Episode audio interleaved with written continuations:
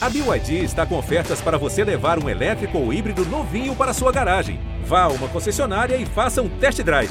BYD, construa seus sonhos.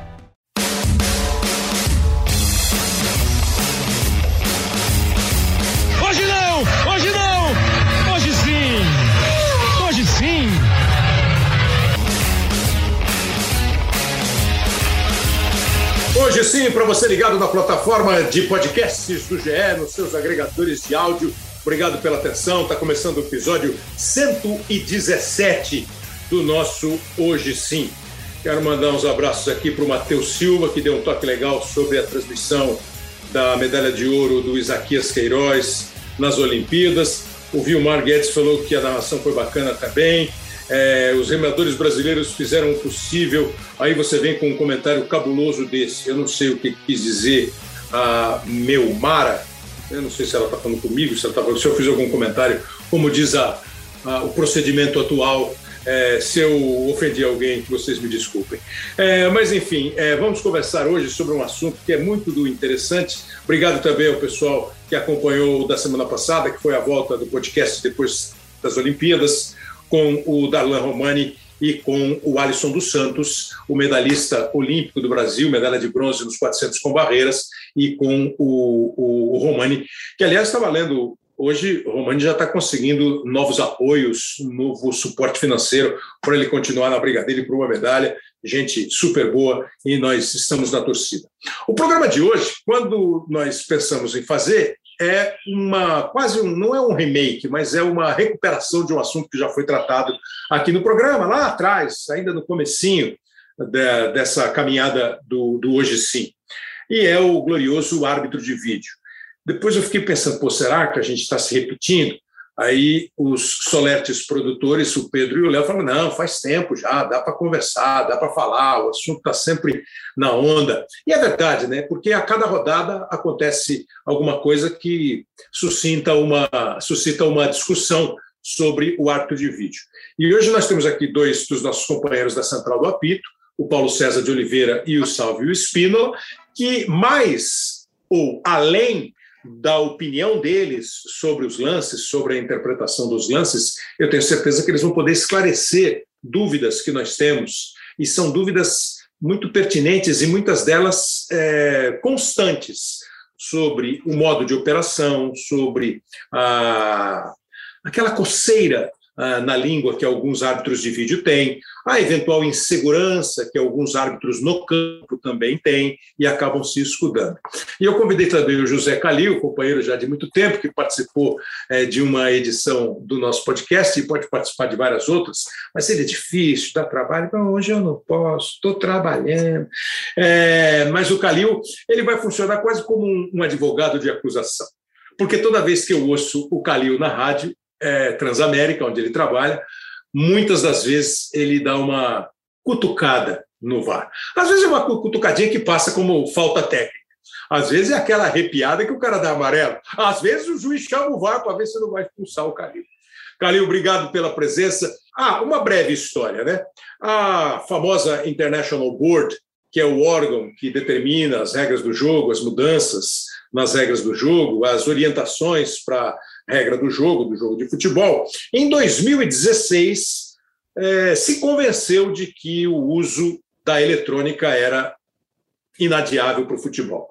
Aí começou a usar nos Estados Unidos, depois começou a usar em alguns torneios europeus, até que a Copa do Mundo de 2018, acho que essa foi a grande entrada do árbitro de vídeo no mundo do futebol. Tenho para mim que não há volta. É, acho muito cruel que um árbitro, dois bandeiras e mais um quarto árbitro, oito olhos, consigam ver em toda a sua amplitude um jogo de futebol, os lances mais agudos, as jogadas mais escondidas. Por mais que o cara seja bem preparado, eu acho muito difícil. É, então, eu acho que o árbitro de vídeo, que era uma reivindicação, imagino eu, da maioria dos árbitros e dos profissionais de imprensa, há opiniões contra. Por exemplo, o Arnaldo César Coelho, que foi um dos maiores árbitros da história do futebol, final de Copa do Mundo e tanto tempo. Acho que é o, o grande. Tirando vai o Mário Viana lá no, no, no rádio, na, na Rádio Globo do Rio de Janeiro, o Arnaldo foi o cara que botou o comentário de arbitragem no ar como a gente tem hoje. E ele, por exemplo, é contra. Ele acha que o árbitro é que tem que decidir e tal. Sempre que acontece alguma coisa, ele se manifesta enfaticamente. Calil, você é contra o árbitro de vídeo? Você é contra o método de utilização do árbitro de vídeo? Qual é a tua posição? Você que é um cara firme, objetivo e de opiniões realmente firmes e convictas. Bem, Kleber, primeiro é uma alegria muito grande dizer também que eu não tenho a pretensão de, de discutir regras ou funcionamento de arbitragem com dois caras que trabalharam no não, campo. Trabalham... sim, essa é a ideia. Essa é a não, ideia. Não, mas... Ir, perguntar, apertá-los, mas... fazer com que eles chamem o VAR, Calil. mas veja bem, eu, eu, um abraço ao Paulo, ao Salvio, ao pessoal da produção. O meu, a minha tese, basicamente, é a seguinte, Kleber: eu não sou contra, ninguém é contra a justiça no futebol, né? A gente tem que lutar por isso. Só que o que a gente tem observado, você falou aí de 2016, 2017 para cá, temos o vídeo. Você, os números que a CBF, que o pessoal apresenta, são positivos ao VAR. Agora, na vida prática, você acha que aumentou ou diminuiu ou de, ou diminuir as confusões, aumentar ou diminuir as reclamações. Pelo que a gente vê, só está aumentando, porque toda semana a gente vê aí um, um monte de gente reclamando, porque a, a, questão é que, da forma como está sendo, sendo aplicada, a ferramenta não está conseguindo é, é, elucidar as dúvidas principais. Você falou da Copa do Mundo. Eu vou citar um exemplo da Copa do Mundo que você mesmo falou. Na final da Copa, nós tivemos aquele lance polêmico lá do, da França e Croácia. E aí tinha lá 2 bilhões, acho que esse é o público de pessoas numa final da Copa, vendo o árbitro ir no vídeo, voltar, e foi pênalti para a França, não foi, e vai e volta, e não se chega a uma conclusão. Porque, hum. como aquele lance, não é uma coisa objetiva. Mas o que, que, você achou? Foi pênalti ou não? Eu acho que não, mas respeito uhum. quem acha que foi. Mas não é, não é como na natação. Mas, mas concorda, concorda, que, concorda que muita gente acha que foi. Sim, mas não é como na, na natação. A Ana Marcela bateu a mão na borda, ela ganhou. No atletismo, claro. o cara furou a fita, ele ganhou. E no fute, o futebol ele tem conceitos que a gente aprendeu com o próprio Salva, com o próprio Paulo César, de intenção, intensidade, interferência na jogada, imprudência. Isso daí não dá para medir no vídeo. Então, então mas para você, o saldo, é, o saldo é positivo ou negativo? Porque assim, para responder, responder uma ne pergunta que você fez, é, hum. se eu acho que aumentou ou diminuiu o número é. de confusão, é, eu acho que o nosso modo de lidar com qualquer coisa no futebol, ele é já na maternidade ele é um modo que estimula a confusão. Porque eu concordo com. É, é, aí nós temos que pensar exatamente isso: qual é a aplicação? Porque outro dia no Seleção Sport TV começou o assunto árbitro de vídeo, e eu dei um exemplo e recebi uma agradável mensagem do Nauber, grande campeão de vôlei, e o Nauber falou assim: pô, perfeito, exatamente isso. Por exemplo, no voleibol, no voleibol, o técnico tem direito ao desafio que é quase um árbitro de vídeo, né? Só que ele tem, ele pede, se ele acerta, ele tem mais um, se ele erra, ele não tem nenhum. O cara pode pedir um desafio no voleibol para que a câmera, a imagem mostre se o adversário tocou na rede, se a bola tocou no bloqueio, se a bola foi dentro ou se foi fora. Ele jamais. Aí outro dia o cara falou assim: não, mas ele conduziu. Aí o árbitro falou assim: desculpa aí, condução não tem vídeo. Porque condução é uma interpretação do árbitro. Se o cara carregou a bola, se o cara. Aquela, a condução, acho que todo mundo entende, eu vou levantar uma bola, eu tenho que usar basicamente a ponta dos dedos para levantar uma bola. Se eu deixo a bola amortecer na minha mão, se ela dorme na minha mão, e aí eu executo o levantamento, eu cometi uma violação. O futebol tem, evidentemente, tudo isso que você falou. Eu acho que foi pênalti, você acha que não foi. É, agora, se a bola, se o pênalti foi, se a falta foi dentro ou fora da área, é meio inquestionável. Né? Se a bola saiu antes do cruzamento, é inquestionável. Se a bola bateu dentro do gol ou fora do gol, é inquestionável. Se o cara estava impedido ou não estava impedido, e às vezes eu ouço nossos colegas dizendo assim: ah, mas a linha, o cara meteu. Porque aí você passa a partir, a partir de um princípio de que está todo mundo querendo prejudicar alguém. E aí eu não consigo entrar nessa onda. Eu posso admitir que há um erro ou outro, mas vem cá, a maioria dos impedimentos que são marcados com o vídeo, eles são bem marcados. Ou os impedimentos que um bandeira assinala e o vídeo diz que ele não estava impedido, o bandeira fica com aquela cara sem graça, mas o erro é corrigido. Por isso que eu acho que o saldo é positivo. Mas compreendo perfeitamente e também acho que você tem um excesso de intromissão e que alguns lances não deveriam ter uma intromissão. Eu convenci você um pouquinho, ainda não, né? Não, não, mas eu quero ouvir o pessoal. Claro, vamos debater, mas veja só, Kleber, só para a gente não perder aqui a linha de raciocínio. É, quando você é, fala do impedimento, você vê que na Inglaterra agora eles estão querendo alargar a claro. lei, né? E, e claro. determina o impedimento. Então, não é positivo? Então você vê, não é uma. Então, mas é um aprimoramento. Só que não.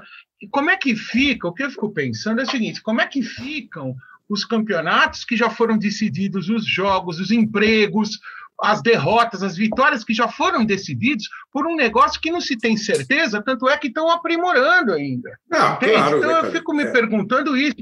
Você considera uma verdade absoluta algo que não é uma verdade absoluta. Então, exemplo, é isso que eu insisto. a gente está caminhando pela mesma estrada de quando o árbitro do campo decidia. Claro que tem um caso, está ah, um metro impedido. Bom, aí tudo bem. A bola entrou, não entrou, não precisa árbitro de vídeo. Tem o relógio, tinha aquela tecnologia do reloginho Sim. do árbitro, vibrou, foi gol, ninguém fica, ninguém fica sabendo, ninguém reclama.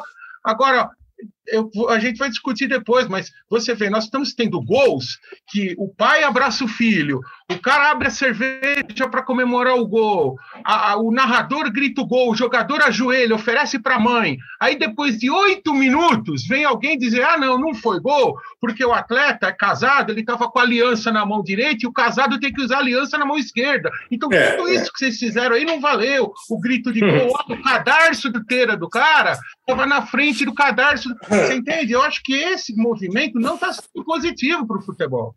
É, eu, eu, eu, gosto, eu gosto da sua eloquência, dos, dos exemplos que você usa, são legais, rendem bons debates, mas assim, é, não são oito minutos, algumas vezes são. A média é minuto e meio. É, porque se foi gol e o cara ofereceu o gol para a mãe, para o filho, para o pai, para o avô, e ele estava impedido, tem que marcar o impedimento e ele meteu a mão na bola, tem que marcar a mão na bola. Porque senão, ou então a gente combina o seguinte: ninguém mais discute arbitragem. No programa de domingo à noite, no programa da rádio, no programa de segunda-feira, a gente não bota o VT, bota, volta, para, bota, volta, para, e fala assim: tá vendo? Foi falta. Porque aí é injusto, mas isso é uma opinião. Eles ficaram quase 13 minutos ouvindo, porque eu achei que era interessante. É, que eles tivessem um sintoma é, de quais são as reclamações do Calil.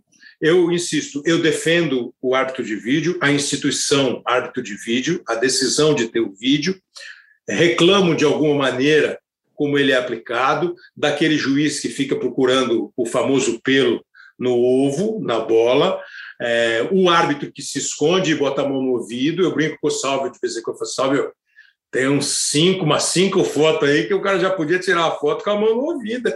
Todo jogo ele está com a mão no ouvido, hein, só? São os mesmos. Mas eu queria ouvir a opinião dos senhores. Paulo César de Oliveira, obrigado pela atenção. Paulo César é um bom ouvinte do nosso Hoje Sim. Fala aí, Paulo. Fala, Kleber. É um prazer muito grande participar aqui do podcast, que eu sou um ouvinte assíduo, né? É, devo ter aí um aproveitamento de 80% mais ou menos do podcast. Hoje sim, hoje sim, de vez em quando eu dou aquela maratonada, né? Quando eu pego a Dutra aqui, sentido Rio São Paulo, e vou curtindo aqui, baixo aqui. Vai, vai ganhar o ingresso para a festa. Vai ganhar o ingresso para a festa dos mil podcasts. É isso, e vou curtindo. Então, muito obrigado viu, pelo convite. Mandar um abraço para o Salvio, para o Calil, para os produtores, né, para o Léo e para o Pedro, e para todo o pessoal que acompanha o podcast hoje sim. Acho que o debate ele é sempre bastante interessante, né? principalmente sobre a arbitragem, e ainda quando a gente coloca o VAR na discussão, né? Ah, o debate ele fica, para a gente que gosta e é amante da arbitragem, o debate fica muito interessante.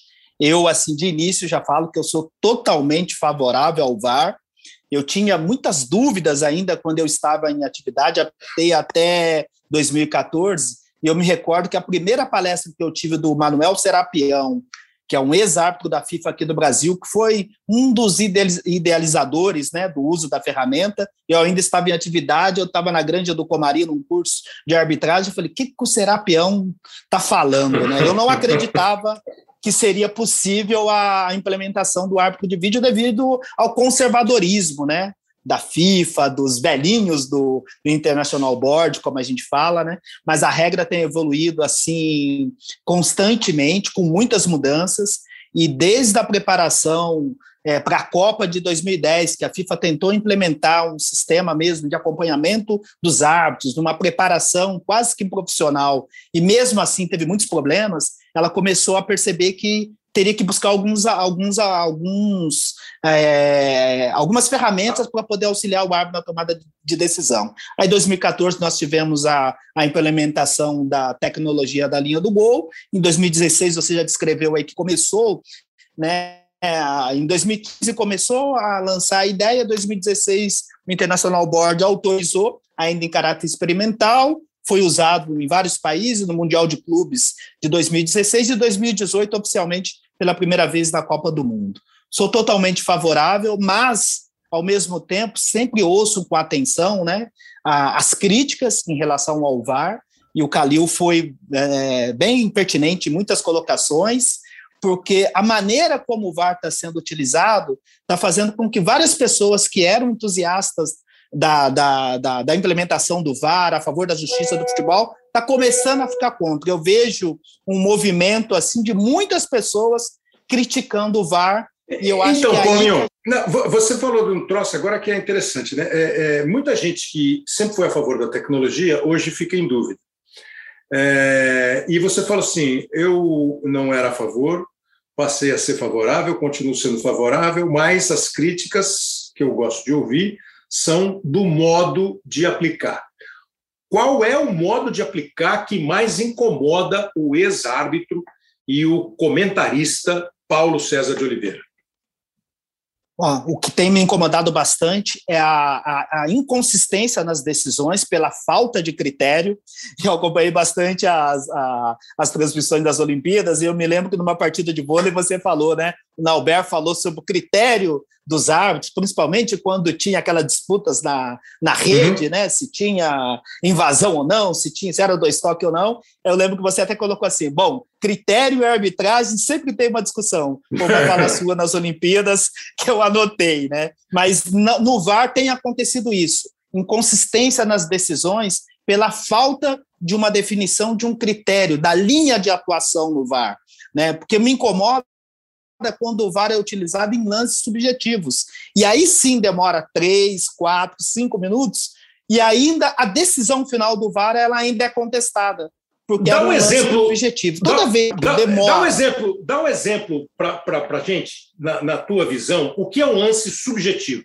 Um lance subjetivo é aquele de interpretação, quando tem um contato, é, numa disputa na área, há o contato entre os jogadores o árbitro de campo está bem posicionado, ele tem o julgamento da ação, ele toma a decisão, ele viu, ele manda o jogo seguir, manda o jogador levantar, e a hora que o jogo para, o VAR chama para poder fazer uma revisão. e sem mostrar vídeo... nenhuma novidade. O árbitro de vídeo nesse Quer momento. Reapitar... Não... Entendi. Ele não deve, na tua cabeça, é, chamar o, Vai, deixa eu pe tentar pegar um exemplo aqui, não sei nem Palmeiras se é um e São Paulo, Palmeiras e São Paulo, Gustavo Gomes no Marquinhos. Ótimo, então, ótimo exemplo. Palmeiras e ótimo São Paulo, exemplo. Gustavo Gomes no Marquinhos. Tem um contato que o árbitro vê, o árbitro em campo marca um pênalti, interpreta, ele está a 3 metros do lance, e o VAR não deve interferir nesse tipo de lance. Ou, Kleber, podemos falar da semifinal da Euro. O árbitro viu o campo, é o toque do Sterling. Sterling. no toque no Sterling, a Inglaterra se classificou para a final e ficou com a decisão do campo. Muitos árbitros, inclusive da Euro, entendem que aquele lance não é pênalti. Até o, o Roberto Rossetti, VAR... chefe da arbitragem. O juiz deu pênalti e o VAR não chamou, é isso? O VAR não chamou. No Palmeiras e São Paulo, o juiz deu pênalti, o árbitro deu pênalti e o VAR chamou. Aí o árbitro foi lá no monitor e teve uma segunda chance para analisar um lance que ele já tinha marcado no campo. É. E, e, dentro dessa linha, e dentro dessa linha, né, Salvio, é exatamente isso, Kleber. Quando o, o, VAR recomenda uma revisão e não tem nenhuma situação nova, não tem nenhum ângulo, o árbitro vai lá para analisar exatamente aquilo que ele já tinha visto no campo Entendi. de jogo. Né? O papel do VAR é, o papel do VAR é oferecer um ângulo diferente, um toque que o árbitro não viu, uma situação nova. O árbitro está descrevendo que o toque foi na bola e o VAR está vendo na imagem que o defensor não tocou a bola, que ele só pegou a perna do atacante. Aí é o momento do, do ah. de oferecer a revisão. Aí então, sim. Peraí. Então, aí é que eu fico pensando, Paulo. É, vocês falam, o, o Salvio Spinola já deu a primeira participação dele, é, brilhante participação, porque o Salvio tem um conceito que me parece bem interessante, assim, o VAR, e o Paulo usou isso, o VAR não dá ao árbitro uma segunda oportunidade de apitar o lance. Né? Mas, por exemplo, acabei de receber aqui a mensagem dos atentos produtores. Mosquito entra na área e é derrubado. O árbitro dá pênalti, Santos e Corinthians. Depois o Matson faz aquela cara de choro, o juiz dá pênalti. O árbitro botou a bola na marca do pênalti. Poxa, eu não lembro quem era o árbitro, vocês lembram? Flávio Bom, mas Santos Souza, Flávio Souza. Ele foi lá e pênalti. O Madison chora, chora, o árbitro de vídeo chama, ele vai ver, e aí foi muito feliz aquele momento, porque a transmissão conseguiu pegar o diálogo. O Flávio olha o vídeo e fala: pô, me dá de novo, me dá outra câmera. Não tocou no atleta, tocou na bola. Vou rever, não vou marcar o pênalti, vou dar bola ao chão favorável à defesa. Não é subjetivo esse? Não, porque o árbitro ele tinha a interpretação do contato do Madison só nas pernas do Gustavo Mosquito. E aí, e quando o árbitro marca a decisão, ele tem a recomendação de falar o que ele marcou. Então ele fala: pênalti, pegou só o Gustavo Mosquito. Aí o VAR vai analisar a imagem. Não, o Madison tocou claramente na bola e depois teve o contato normal da disputa com o Gustavo Mosquito. Aí ele recomenda a revisão, porque tem uma situação nova que o Flávio de Souza no campo não percebeu. Aí é um Entendi. bom trabalho do é um bom trabalho do VAR. E, e, ainda seguindo nessa linha, então o que, que me incomoda é quando o VAR ele entra em lance subjetivo, né, em lance interpretativo, o VAR demora para tomar a decisão e a decisão final ainda é contestada, porque fica aquela divisão, um achando que foi, o outro achando que não foi. A demora nas revisões, que normalmente são em lances que o VAR não deveria interferir, porque quando o VAR chama corretamente, a decisão tende a, a revisão tende a ser muito rápida e a decisão normalmente é respeitada. Entendi. Quando tem aquela demora no monitor, é porque o VAR está reapitando, está reinterpretando, e aí não é papel do VAR. Outra coisa que, que, que, é, que tem incomodado aqui no Brasil é a questão do impacto no ritmo do jogo, né? Porque aí o jogo fica parado, um número uhum. excessivo de, de, de checagens, porque o árbitro está inseguro ali para tomar decisão e jogando um peso muito grande para a cabine do VAR, e o comportamento no geral, né? Que aí precisa melhorar também, dos treinadores, dos claro. jogadores, da pressão em cima, vai todo claro. mundo em cima gritando na cabeça do árbitro. Então, claro. isso tem, tem incomodado bastante, mas eu acho que passa pelo primeiro ponto, que é uma linha ideal, uma linha ideal de, de interferência ali, e aí tem que ser no padrão da Eurocopa. Só chamar, que é o grande objetivo do VAR, corrigir erro claro e óbvio. O VAR não está lá para acertar 100% das decisões, ele está para corrigir aquilo que é escandaloso, aquilo que vai uhum. ter impacto, que vai mudar o rumo do jogo. Porque, Calil, você citou o exemplo da final da Copa do Mundo, e realmente é um lance difícil, o um lance em que é, foi o Perisic, né, que desvia a bola Perisic. com o braço, ele abre o braço, a bola bate no braço dele, no momento o Néstor Pitana não dá o pênalti, a arbitragem de vídeo chama, ele vai, olha, vai, volta, vai, volta, realmente ficou até aquela imagem de um indeciso árbitro de final de Copa do Mundo. Mas esses lances, por exemplo, o pênalti que foi revisto do Mosquito, é, esses lances, você não acha mais saudável uma interferência? Veja bem, Kleber, eu não, eu não vou dizer que 100% do, do, dos lances o VAR atrapalha. É evidente que num lance ou outro ele ajuda, como o Paulo César falou. Agora, uma outra coisa que. que porque falar para não ter o VAR, eu acho que isso aí é uma coisa que não adianta mais, como você falou, o Paulo, o Salve, é irreversível. Então, vamos tentar contribuir com, com, para que melhore. Outra coisa que me irrita. Qual seria a sua contribuição? Boa, boa, boa ideia. Vou, Qual seria a sua boa... contribuição? Porque depois então, eu ouvi uma... o salvo isso. A tua contribuição. Qual seria o VAR ideal é, na cabeça então, de José Calil? Olha, uma co... bom, se fosse uma coisa objetiva, como falou Paulo César, mas eu vou falar uma coisa que me irrita profundamente, como aconteceu outro dia no lance do Patrick de Paula no Mineirão, né? Que ele escorregou, levou o segundo cartão amarelo e foi expulso. Aí a, o, o, o, papel do Salve, do Paulo César, é esse. Eu não estou criticando o trabalho deles, mas eu estou criticando o conteúdo, o, que eles falaram, que é a regra, é, eu tô, como funciona, que, que eu não me conformo. Aí o, vem a explicação: olha, o, VAR não pode interferir porque era um lance de segundo cartão amarelo, não era vermelho direto. Aí eu penso o seguinte: olha, eu sou um policial.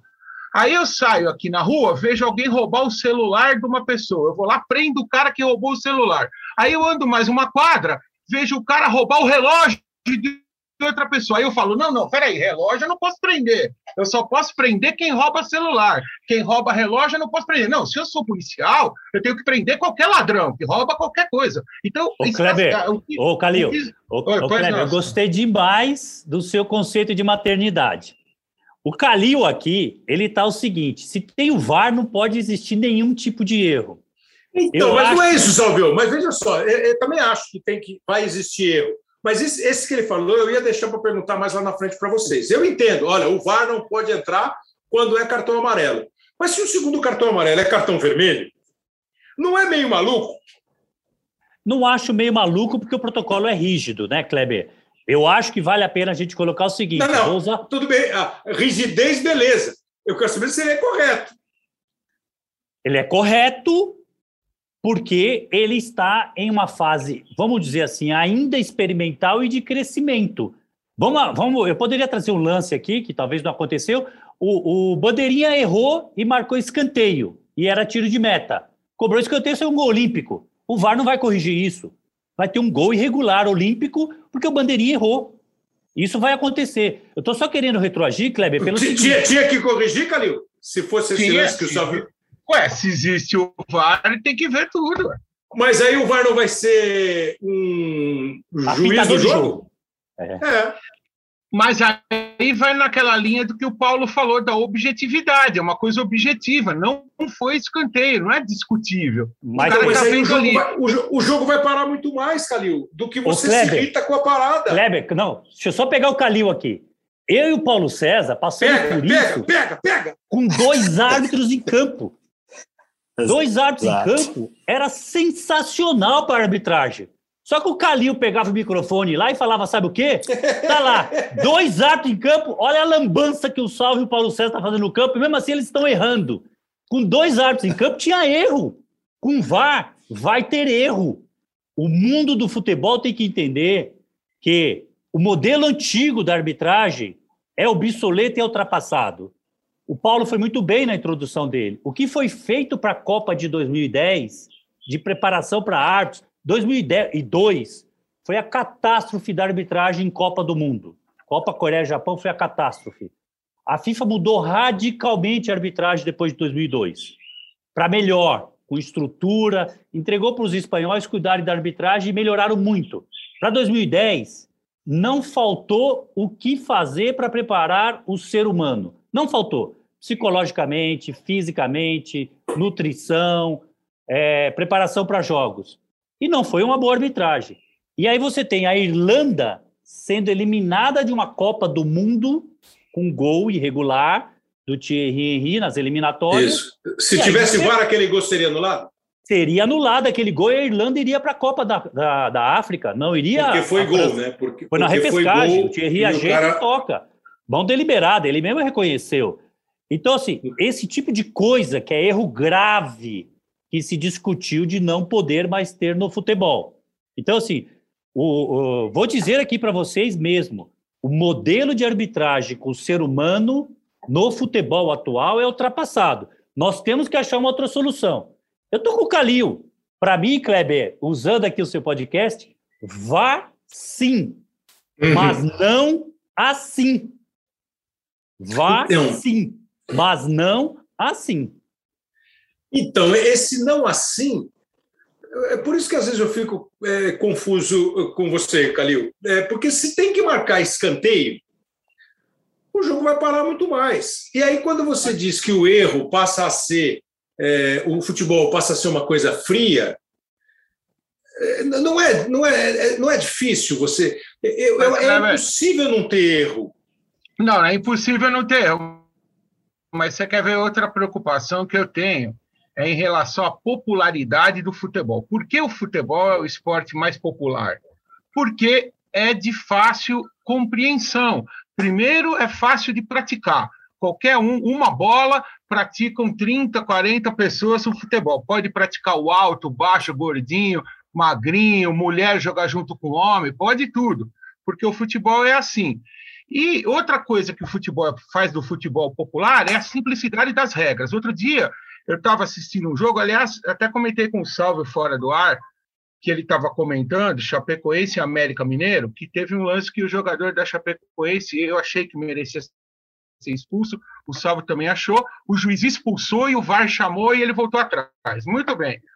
O Salvo deu explicação nesse jogo, não estou contra a explicação do Salvo, ele foi brilhante na explicação dele, mas é um troço tão complicado que ninguém, daqui a pouco ninguém mais vai entender a regra do futebol, vai virar futebol americano. Por que, que, uma bola lá, os caras empurrando, todo mundo empurrando o outro, e ninguém entende nada daquilo. O futebol Mas aí o tá juiz.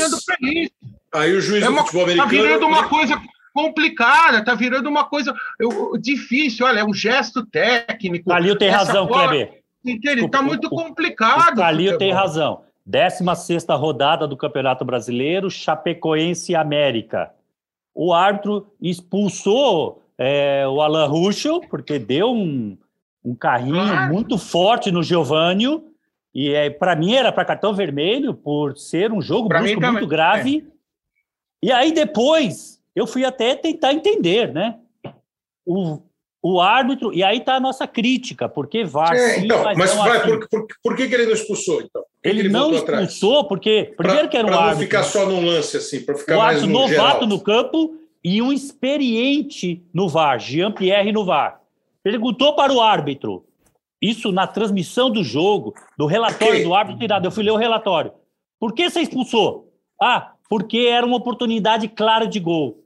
A imagem está mostrando que não é oportunidade clara de gol. Vá ao monitor ver. Ele ficou então, seis minutos. Então, mas está errado o Jean-Pierre. É aí né? que nós porque, assim, crítico. Porque, é aí porque que o Paulo se, César se, foi crítico. Porque se o Jean-Pierre pode fazer isso, o ato de vídeo de Palmeiras e Atlético pode dizer: Fulano, o cara escorregou. A, a Bruna leu, o cara escorregou. Porque quem expulsou o cara, quem deu o segundo amarelo para o Patrick de Paula, foi o Rodrigo Correia, o bandeira. O assistente. Né? Que está lá para isso. Está lá para isso.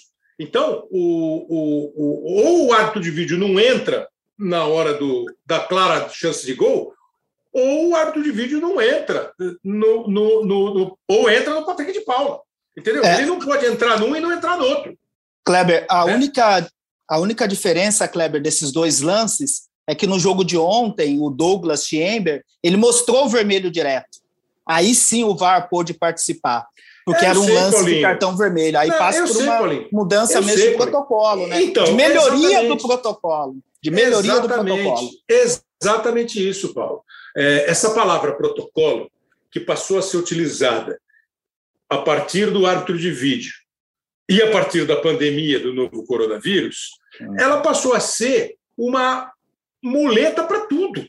Ah, é o protocolo. Pô, vem cá, se o protocolo está errado, muda o protocolo. Uhum. Entendeu? E eu imagino que alguém esteja discutindo esse protocolo. O Salvio fala uma coisa que é bem interessante, que hoje quem discute futebol é, é também ex-treinador, eles estão pensando em mais ex-jogadores, não só ex-árbitros, porque a visão do árbitro ela é uma visão de um ângulo, de uma maneira de ver o jogo. Quantas vezes a gente está conversando, o ex-jogador que comenta acha uma coisa, você, ex-árbitro, acha uma coisa, e eu acho outra. Uhum. Porque a gente, porque o futebol, assim, assim, assim é, assim é, não é, Calil? Não, você quer uma outra? Você falou das minhas sugestões. Uma outra coisa que me incomoda é o número de pessoas na sala do VAR.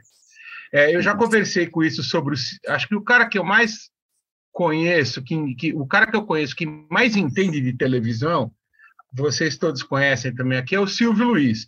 Silvio uhum. Luiz foi tudo em televisão. Ele foi desde cabo man, produtor, uhum. repórter, tudo que você possa imaginar. E também foi árbitro.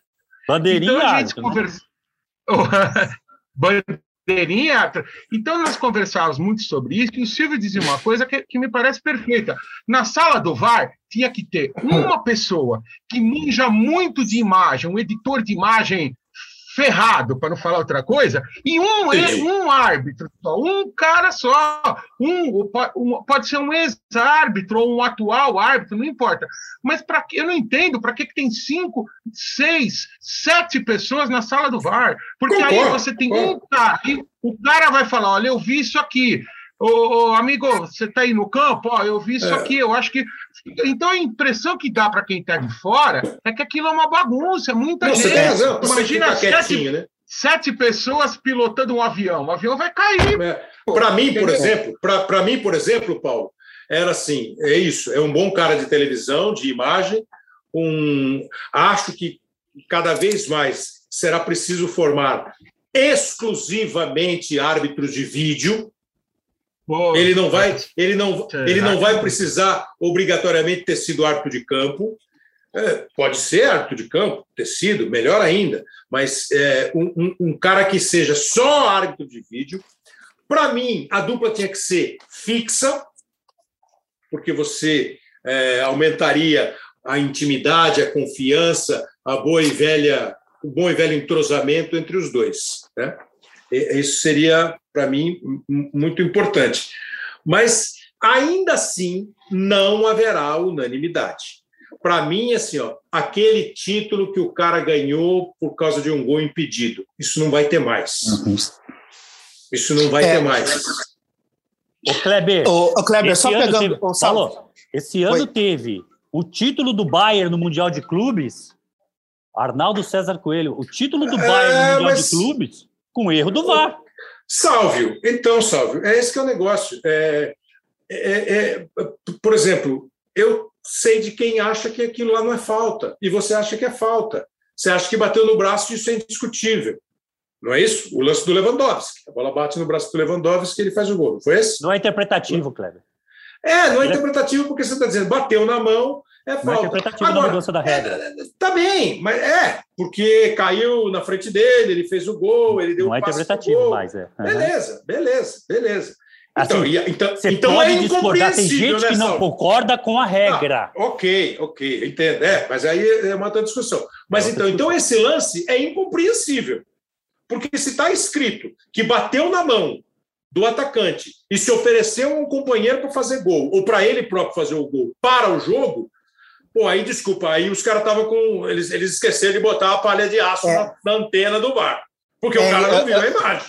Exato, Kleber. E esse tipo de erro, né? Esse é, realmente bateu na mão do Lewandowski, foi um erro do VAR, e, e, vai existir ainda outros erros, né? Ainda maiores. A gente pode citar aqui o Cerro Portenho Fluminense, o pessoal do, da Comembol traçou a linha do VAR é. no zagueiro e esqueceu do Samuel Xavier, que dava condição. O gol do Cerro era legal. E houve uma, uma desatenção na cabine do VAR e eles traçaram a linha no lugar errado, né? Mas só pegando o gancho, voltando um pouquinho, pegando o gancho do Calil, esse ano a CBF até diminuiu o número de pessoas na cabine do VAR, só tem o VAR e um assistente do VAR só, mas tem que ter um bom operador, concordo com o Calil, e, e preferencialmente alguém que tenha conhecimento do futebol.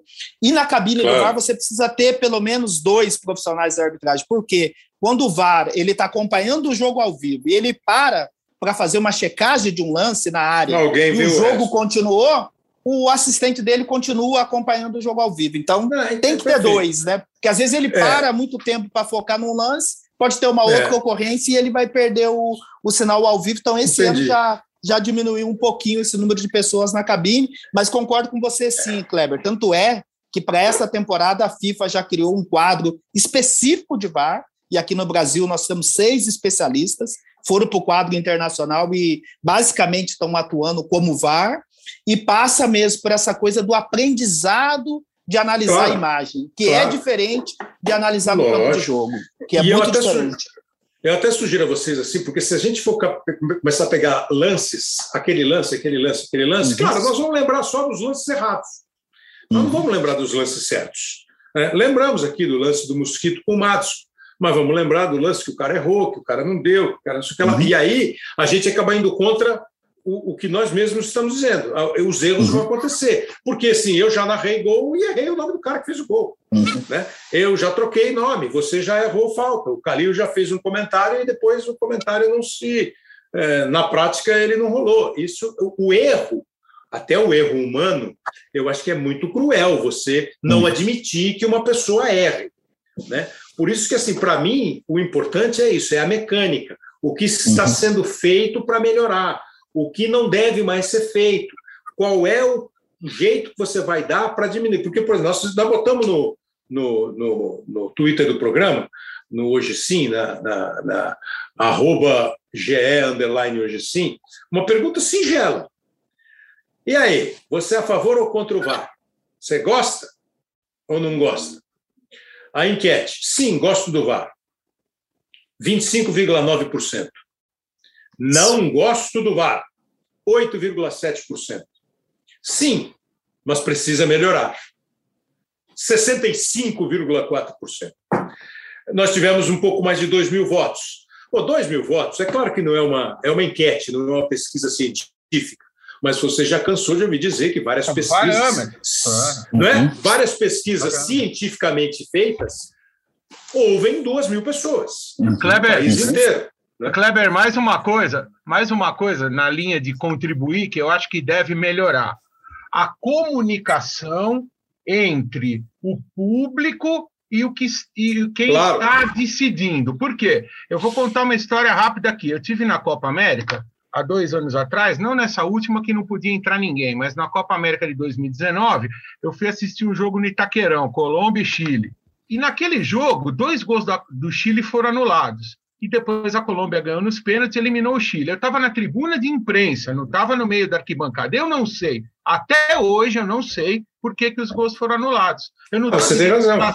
Se está tá certo ou errado. Eu não sei se foi mão, se foi impedimento. Então, claro. por exemplo, você citou o vôlei. Porque no, vôlei, porque no campo você não tem o replay. Você não tem replay. Não, e, Exatamente, e no vôlei, o que que acontece? Mas mesmo em casa, muitas vezes você só vai saber depois que o Sálvio e o Paulo César explicam 10 minutos depois. Então, na hora que está decidindo, tinha que ser Dois claro para o público Dois. consumidor.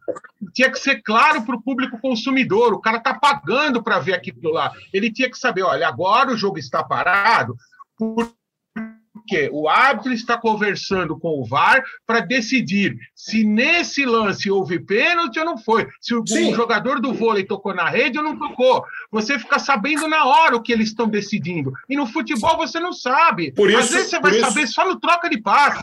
Só no, no, na segunda-feira, que eu esqueci o nome do programa que eu assisto toda segunda-feira, que é o Paulo César, o Sálvio, ele, no meio do redação. Central, Central, Central, Central da tem coisa que você só vai saber entender um é, dia depois. Pô, é por isso. O público. Por... É outra, outra coisa, Kleber, que, que às vezes a gente. O, por que, que o árbitro levanta a plaqueta para falar quanto tempo vai ter de acréscimo? Cinco minutos. Por quê? Porque o público tem o direito de saber quando claro. vai acabar o jogo, não é isso? E os caras não respeitam. Então, daqui a pouco o cara acaba 40 segundos antes, ou o cara, não, vou dar mais dois, três. Meu, mas o cara que falou que foi cinco minutos, é, então ele tem é... que explicar aquilo lá. É que não é assim, né, Calil? Quando ele... o público. Não, cara, é que não é exatamente isso. É quando ele levanta cinco minutos, ele vai dizer que vai ter no mínimo cinco minutos. Uma vez ou outra, o cara acaba com quatro minutos e quarenta porque o meu relógio está diferente não, do dele. É Agora, se mas depois. Dos... acaba com seis. Porque ele cinco, pode, Calil, porque ele está dizendo que é o mínimo de cinco. É no mínimo cinco. Agora, se nesses cinco eu achar que eu tenho que acrescentar mais tempo, eu vou acrescentar. Porque não adianta eu dar cinco minutos e o teu time não deixar a bola rolar. Aí eu vou estar tá punindo o infrator. Mas é, aí o agora, cara não avisa. Às vezes avisa, às vezes levanta mais um, mais dois. Agora, acho que você tem razão, por exemplo. Quando o você... cara não avisa. O cara tem que avisar. Normalmente levanta a placa com mais um. Quando você falou do futebol americano, que é menos popular entre nós, o árbitro do futebol americano liga o microfone e fala assim: Fulano agarrou o braço. Isso talvez o futebol possa fazer, possa fazer. Publica. O, o, o, o Salve fala muito, dar publicidade ao fato. Né? O que aconteceu? O que aconteceu? Não pegou o pé, pegou a bola. Bola ao chão. Uhum. Então, o Kleber, o Calil tá perfeito, Kleber. Publicidade que faz parte não do protocolo, Kleber. Da no final você vai VAR. levar o, o, Calil, no final você vai levar o salve para o teu lado. Não, o Calil tá certo. Kleber, a questão da publicidade tem que ter, que faz parte da regra do VAR. E uma coisa chave, que é o que o Calil está tocando, né? Eu, diferente do Paulo, sempre concordei com a tecnologia porque achei que o ser humano não. Eu não me assustei quando eu vi isso. Em 2009, eu cheguei até a apitar um jogo é, pelo Sport TV, Paulistas contra Cariocas, com um modelo de VAR, já no ano de 2009. Ele uhum. começou a ser testado em 2016. O Zico e o Mancini eram os técnicos e eles fizeram desafio. Foi o modelo que a gente criou ali de desafio. Eu sempre apostei nisso e acho que é a solução por todos os erros que eu cometi como ser humano no campo. Não via é. outra solução. Me sentia preparado. Mas, Kleber, só para pegar é. esse ponto do Calil, eu acho, quando eu digo VAR sim, mas não assim, porque no futebol brasileiro o VAR perdeu a credibilidade, Kleber. Então fala para mim, Salve, objetivamente, como você apita, forte, alto. Não assim como o qual assim não te agrada? Não assim. Demorar oito minutos para tomar uma decisão. Não assim. Rodada que a gente, na central do apito, que o Calil assiste toda segunda-feira, nós vamos lá e falamos: esse lance não é para VAR, esse lance não é para VAR, esse lance não é para VAR. Na segunda-feira seguinte, nós voltamos lá na central do apito e falamos: esse lance é para VAR, esse lance é para VAR. O futebol brasileiro é instável para definir qual o lance que é, o que não é. E falta, Agora... depois de três temporadas, definir o padrão. Pode ser alto, pode ser baixo, pode interferir sempre, ou não interfere nunca, mas é. define, não pode ser gangorra. É. E só no, pegando... No, porque só vou te fazer uma pergunta, Paulo, porque no, nesse lance que já foi citado aqui, da final, da, da semifinal da Eurocopa, é, eu fiquei inventando com o Salve como teria sido o diálogo.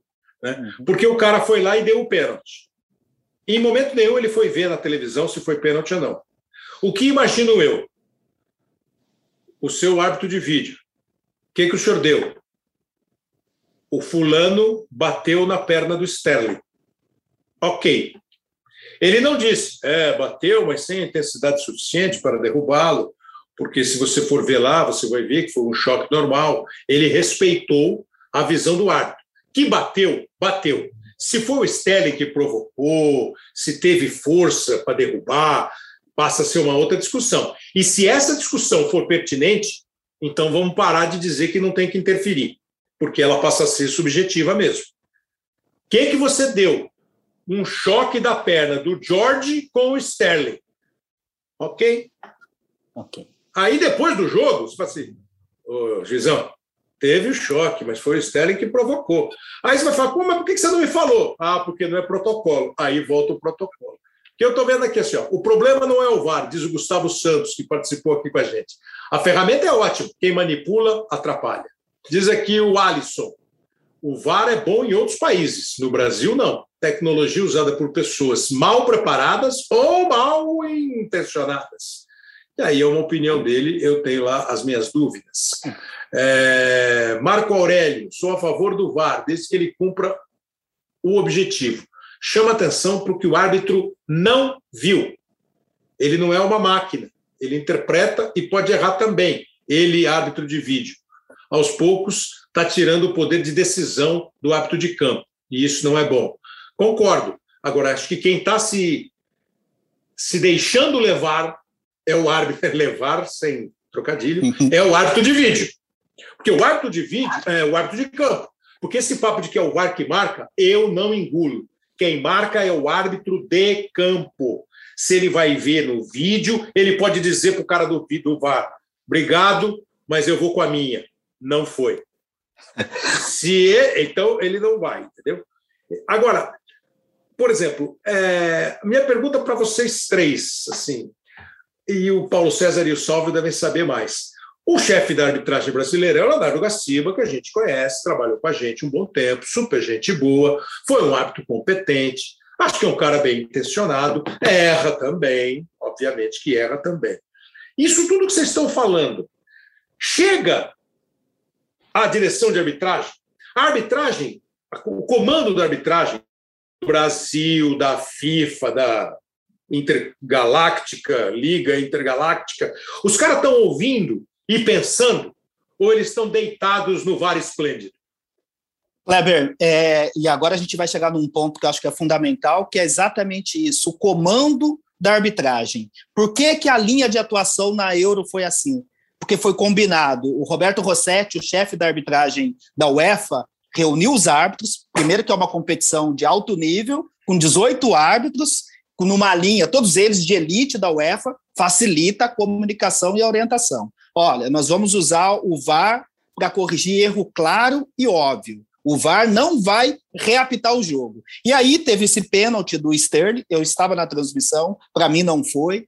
França e Portugal, pênalti no Mbappé, eu estava na transmissão, para mim também não foi. E nesses dois lances, a arbitragem, o VAR não chamou o árbitro de campo, porque não era erro claro e óbvio tinha uma margem de interpretação. E é isso que a gente defende sempre nessa linha de atuação. O que, que acontece no Brasil? Eu acho que nós estamos debatendo muito VAR, a CBF tem feito muitos cursos de VAR é, para homologar, já tem mais de 300 árbitros homologados para trabalhar com a ferramenta VAR, mas precisa é melhorar o desempenho no campo de jogo. Porque enquanto, enquanto o desempenho no campo de jogo, o cara que está lá apitando, ele fala assim: olha, eu vou apitar esse jogo aqui e eu vou fazer de tudo para o VAR não me chamar, mas uhum. eu estou ciente que se eu cometer uma falha, eu tenho um anjo da guarda para me salvar. Mas tem sido o inverso: o cara ele não apita, ele coloca a mão no ouvido para poder conduzir, controlar o jogo, ele joga uma pressão enorme para a cabine do VAR, não toma decisão e aí sobrecarrega, e aí o VAR acaba interferindo demais. Então, eu acho que eu estou nesse 65% né, dos nossos ouvintes aí, eu sou favorável, mas precisa de ajuste, precisa melhorar, e, esse, e essa melhoria, esse ajuste passa, sim, pela melhoria do desempenho no campo de jogo. No Campeonato Brasileiro, nós recebemos aí uma, um documento, né, uma, as informações do nosso time lá do espião estatístico, nós já utilizamos na Série A 37 árbitros. E aí, para uma competição pesada como é o brasileiro, você vai ter o pessoal é do primeiro nível. É muito, Kleber, é muito para uma competição. É, e aí, até entendo o lado do Gaciba, quando ele trabalhava com a gente, ele defendia: olha, a gente precisa ter um grupo de elite de 20, 25 árbitros de ponta para poder tocar a Série A do Campeonato Brasileiro. Mas quando senta na cadeira, eu entendo a dificuldade dele, que é pressão de federação, pedindo para escalar o árbitro, tem que fazer uma escala regionalizada, é. dividir entre os árbitros dos estados. Mas eu acho que para um campeonato como é o brasileiro, no nível que é o Campeonato Brasileiro, tem que passar, sim, para um número menor, mais qualificado e melhorar o desempenho no campo de jogo. Senão, é como eu pegar uma Ferrari e sair daqui de Cruzeiro para dirigir até São Paulo, eu vou demorar 10 horas. Não adianta eu ter uma Ferrari sem, sem saber operar. Eu, então, acho que o que precisa mesmo é melhorar o desempenho no campo de jogo. A, a comissão escuta, sim, acompanha todas as transmissões, mas é, e tem um outro problema também que a gente critica sempre na Central, Kleber, que é defender tudo. Num, num jogo, como o Salvo citou, a gente fala assim: não é lance para VAR. E aí o retorno que o árbitro tem muitas vezes da comissão do instrutor é era erro claro e manifesto, foi bem utilizado. E no outro jogo, lance semelhante, ele, ah, o instrutor passa, ó, você também acertou. Então é. isso cria uma confusão na cabeça do árbitro muito claro. grande, e, e, aí você não define aquela linha de atuação que é tão almejada é. e sonhada pela gente. Ah, ô, ô, Kleber, se você me permitir, Kleber, eu vou empurrar a bola para o Calil fazer o gol, mas bem rápido. Você vai só Fala, fazer um gol, Kleber. É. O Kleber, o VAR não é para corrigir a deficiência do árbitro de campo. O VAR é para corrigir o que o árbitro não consegue. No futebol brasileiro não tem capacitação do árbitro de campo. Não tem. Tem inúmeros treinamentos para VAR, para árbitro de campo não tem nenhum. Vamos no Santos de Corinthians. O pênalti. Ali é uma deficiência do árbitro humano para todos. O árbitro não consegue ver é, é, o Madison tocar a bola. Ele está corretamente esse, bem esse posicionado. É, esse é o lance perfeito do VAR bem utilizado. Esse é o lance perfeito, um árbitro experiente e um árbitro FIFA. Vamos no lance que o Calil me prestigiou ontem, na, é, essa semana, na transmissão, Chapecoense e América, na expulsão do Alan Ruschel. Um árbitro começando no futebol brasileiro, que deve ter cinco jogos na Série A do Campeonato Brasileiro, pouquíssimos jogos da Série B, mostrou o cartão vermelho correto, na minha opinião. O Douglas Schwarzenegger, Schwarzenegger né? Silva. Chama só, chama só de Douglas, chama só de Douglas. Douglas Silva, que mostrou, Douglas o, cartão, que mostrou o cartão vermelho correto, na minha opinião. Mas por ser um árbitro ainda em formação apitando o seriado do Campeonato Brasileiro, o VAR É, tudo bem. interferiu na correção dele. Tudo E bem, esse é um você ponto falou isso já. É, você as falou isso comissões de arbitragem mas... têm que corrigir. Calil, É, mais você uma falou bola isso para já. você. Você falou isso já, então. mas aqui, se eu sou chefe do cara, eu digo assim, seu Jean-Pierre, é, contenha-se. Calil, olha essa Não, daqui, ó. esse, Fili- esse exemplo do, do Salvio é um exemplo que foi como aquele dia do Internacional e Flamengo no ano passado, né? Que o árbitro, aliás, esse ano, mas valendo para o ano passado, que o árbitro, o VAR chamou para fazer o Klaus errar. O Klaus tinha acertado que não era para expulsar o Rodinei e o VAR chamou para fazer o cara errar. Foi como nesse lance do, do Salvio. O árbitro do campo tinha acertado, ele expulsou o Alan Ruschel e o VAR chamou para fazer o cara errar. Não, mas, mas esse, Agora, outra esse- coisa. Mas você vê, Calil, é, é, aí nós estamos, nós estamos tocando, não é na, é como tá- estou ouvindo aqui, ó, não é na ferramenta, é no modo como ela está sendo utilizada. E não é o modo como ela está sendo utilizada falando de uma maneira pejorativa, de falta de honestidade ou de critério. É de critério talvez, é falta de determinação. Você não deve fazer isso. É isso. Agora, acho que o árbitro de futebol, nós, mídia, eles, ex-árbitros, nós temos opinião. Quem dirige, quem comanda, quem orienta, também precisa ter opinião e mais do que opinião, precisa ter modo de operação. É. Então, eu posso ouvir o que o Paulo César falou no central do apito, mas eu não preciso concordar. Eu Perfeito. posso chegar para o árbitro e falar assim: o Paulo César está errado, tá? Deixa ele falar o que ele quiser. É que assim, ó, você tem que chamar. Mas ele tem que chamar na primeira, na segunda, na décima, na décima quarta e na trigésima oitava rodada, para o mesmo tipo de lance. Ele não pode chamar porque ele é experiente e o cara do campo é novinho, ou ele não pode chamar porque ele é novinho e está querendo aparecer. Não pode. Não estou nem dizendo que isso acontece, mas é óbvio que isso pode acontecer, porque isso faz parte de nós. Né? Então, é, tem que precisava ter claramente o sim e o não. E não é só protocolo, é mais do que protocolo. É cobrança, é bronca, não pode, não deve. Não é que você vai mudar o resultado do jogo, porque aqui, aí eu fico vendo aqui, ó, mais alguma chance aqui, ó. O Arthur, tem alguma chance dos árbitros brasileiros fazerem workshops na Europa de como usa? Porque ele acha que o, a questão é essa, e, e é isso que nós estamos falando, mais intercâmbio. Aliás, teve um árbitro argentino que apitou a Eurocopa, né? É, aí ele lembrou que, não lembro que na Olimpíada eu comentei que antigamente, quando começou, o bola dentro e bola fora no voleibol demorava. Hoje é uma coisa assim, o cara faz uma sombra lá, bateu dentro, bateu fora, pegou um gol na bola, na linha, acabou. Mas, E mais Kleber, umas aqui, Calil, para você falar, ó. O VAR acabou com o pouco que restava do futebol brasileiro. Sentencia, bravo, o Rodrigo Aires. Não, eu, eu, É, eu, eu já a falei. muito. ferramenta, a ferramenta é ótima, deveria ser usada, mas em lances cruciais. Banalizou, diz o Danilo. Que é uma. Não adianta, agora não vai reinventar o VAR, mas precisa corrigir alguma coisa para ele interferir menos, ser mais ágil. Eu acho que assim, o tom é mais ou menos o mesmo, né? Não, uma outra coisa que tem que melhorar é o seguinte: tem um jogo, aí o árbitro recebe uma mensagem do VAR, ele vai lá no monitor e marca um pênalti, ok. Aí passa cinco minutos, tem um lance para o outro lado, o cara não vai na televisão. Então, aquele que não foi beneficiado, ele se sente muito injustiçado, porque ele fala, porra, para marcar o pênalti contra mim, o cara foi Sim. na televisão. Para marcar você o sabe que... a meu favor, o cara não foi. Ok, então, mas você sabe que... que ser resolvida. É, mas você sabe que tem lance que pode ir na televisão, tem lance que não Sim, precisa ir na televisão. Eu sei, Kleber, mas o cara que, foi, que, que, que toma o pênalti contra, ele se, e depois não tem o pênalti, o cara na hora se sente ah, muito injustiçado, é, porque ele é, fala, é. para mim, o cara parou tudo e foi lá no vídeo, para o outro ele não foi. É, eu, eu, eu entendo, eu não, eu, não, eu não concordo muito, porque assim, outro dia eu estava no programa também, no Seleção, e o Serginho Xavier, nosso ótimo companheiro, falou assim e ele não falou com maldade, ele falou no embalo assim.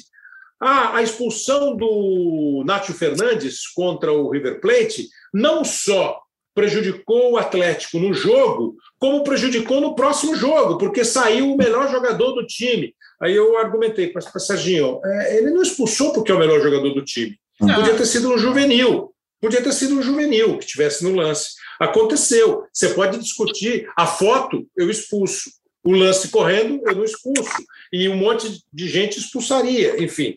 Agora, é, é duro. Eu acho que assim, a conclusão que a gente chega é que a maioria entende que aqui no Brasil, e eu vejo na Inglaterra, eu acho bom. Na Itália, eu acho. Tem bom. problemas.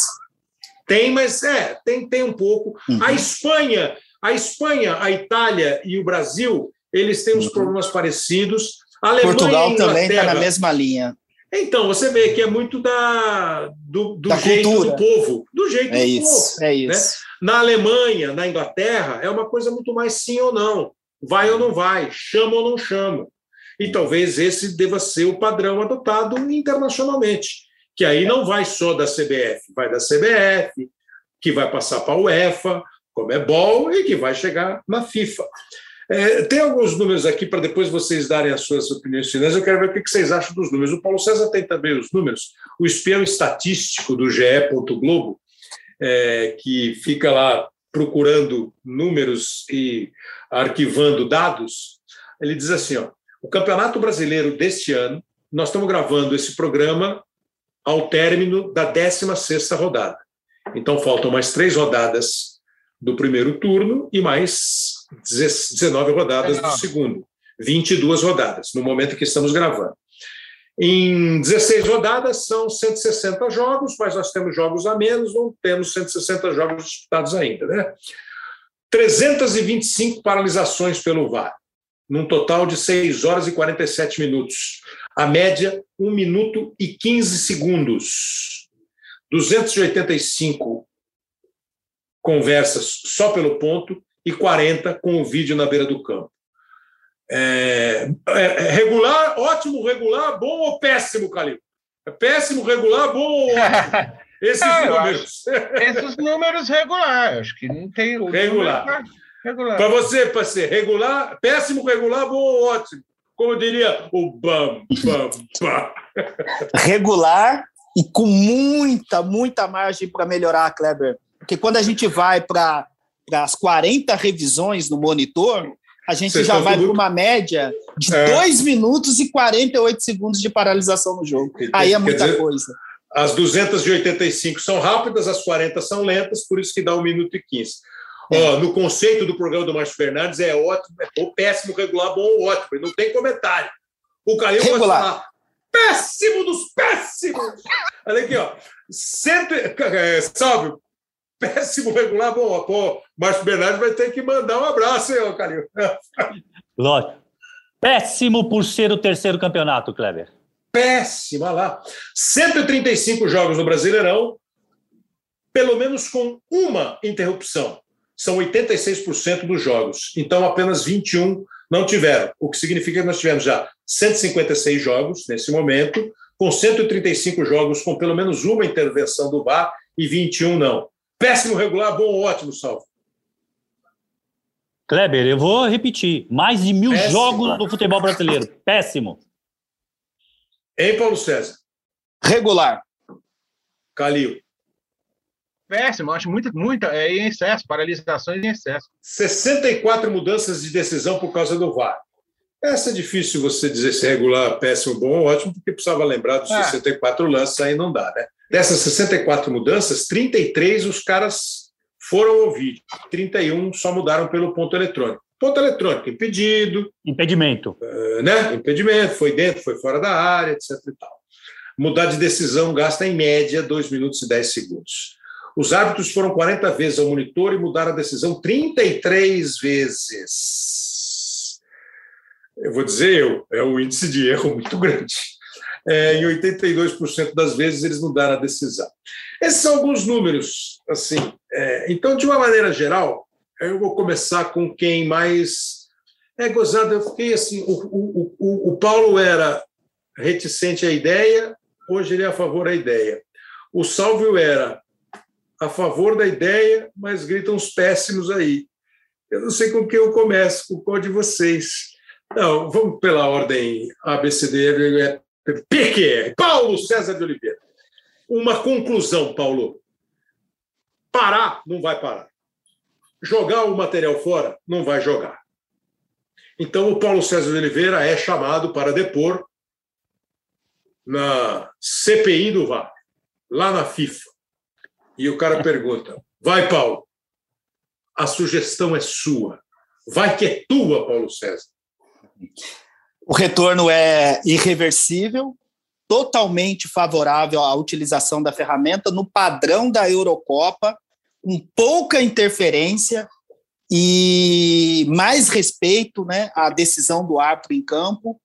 E, e mais decisão, mais, né, Paulinho? Mais decisão. Mais de, né? Isso, mais decisão. E para o VAR não ficar tão exposto, Kleber, a solução é investir na capacitação dos árbitros de campo.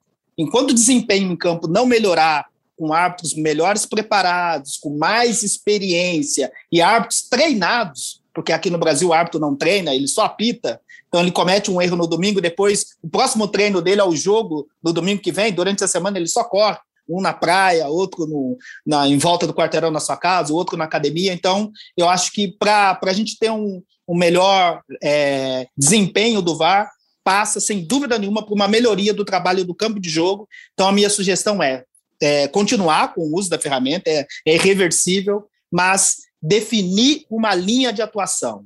Pouca interferência, pouca interferência e máximo benefício ou seja, melhorar o desempenho no campo de jogo e menos pressão, menos é, utilizar o VAR como muleta. Agora, o depoimento de Sálvio Espínola Fagundes. Kleber, totalmente favorável ao VAR. Irreversível esse modelo, é preciso a tecnologia, o futebol realmente está muito veloz. Acho fundamental que a FIFA deveria tomar essa decisão. Quem tem que cuidar do VAR é quem entende de futebol e não quem entende de arbitragem.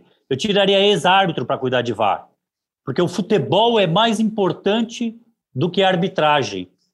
Quem está no comando da arbitragem vai querer sempre se proteger, vai querer intervir e vai querer fazer o que o Calil quis fazer no lance do Patrick. Vai querer sim descumprir a regra do VAR. Eu acho que quem é do futebol, um ex-técnico, um ex-jogador altamente capacitado, tem mais condições de coordenar o VAR do que um ex-árbitro de futebol para chefiar a utilização da ferramenta, porque ele vai pensar no jogo, no futebol e não na arbitragem. Chamamos agora o bombástico depoimento de José Calil.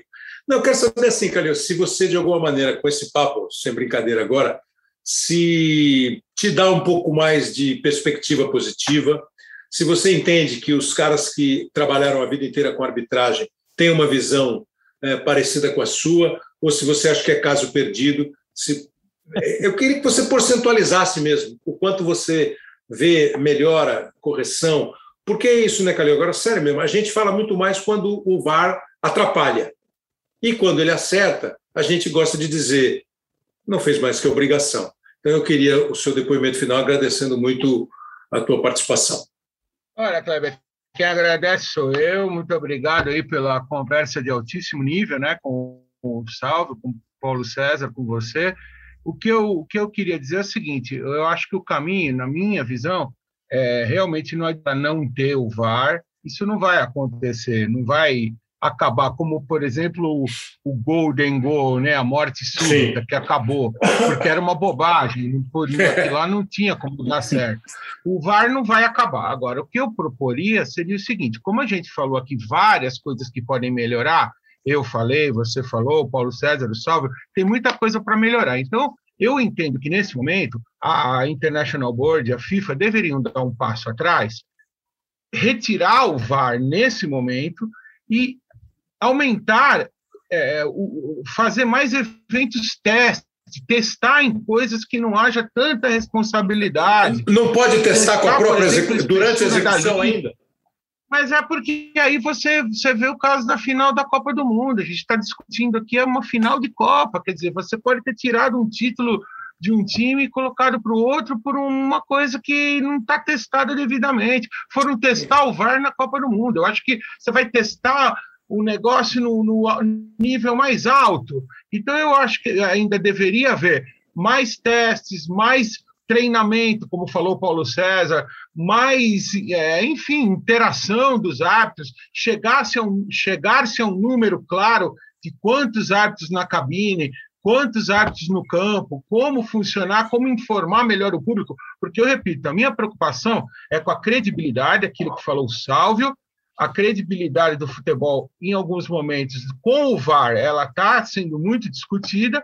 A popularidade, não complicar muito a regra, porque senão vai elitizar demais o futebol e não mexer na emoção de alguns lances capitais que você deixa prolongar muito a decisão do VAR e você mexe na emoção do torcedor. Então, eu tenho, eu acho que deveria haver talvez mais testes, mais eventos e testar em campeonatos de menos responsabilidade até a gente voltar com ele 100%. E a gente está caminhando exatamente no sentido contrário, né? Porque aqui no Brasil nós vamos ter agora 100% de VAR. Vai ter na Série B, na Série C, na Série D. Então, aquele jogo que eu assisto na Série B, eu fico feliz quando o árbitro aponta para o meio-campo e o bandeirinha correu para o meio-campo, pode comemorar que é gol, não vai ter mais. Vai acabar porque a gente está caminhando no sentido contrário. Cada vez tem mais uma coisa que ainda não está totalmente, digamos assim, equacionada para poder ter o seu melhor efeito. Acho que é mais ou menos por aí. É, acho que a maioria está naqueles 60 e quase 5% do pessoal que participou da nossa enquete dizendo que a ferramenta é boa, mas ela precisa, obviamente, ser melhorada, como tudo pode ser melhorado, né? Carro, aquela Ferrari que o Paulo César, que o Paulo César não consegue guiar de Cruzeiro para o Rio, para São Paulo, a primeira Ferrari talvez ela fosse mais romântica do que a atual Ferrari, né? No design, na tecnologia, na potência, e o VAR não é muito diferente. Agradeço demais aos nossos companheiros aqui da Central da Pito, das nossas transmissões e programas, o Paulo César de Oliveira e o Salve Espina. O Salve estava louco para fazer esse programa toda semana. E aí, quando é que vai ter o programa do VAR?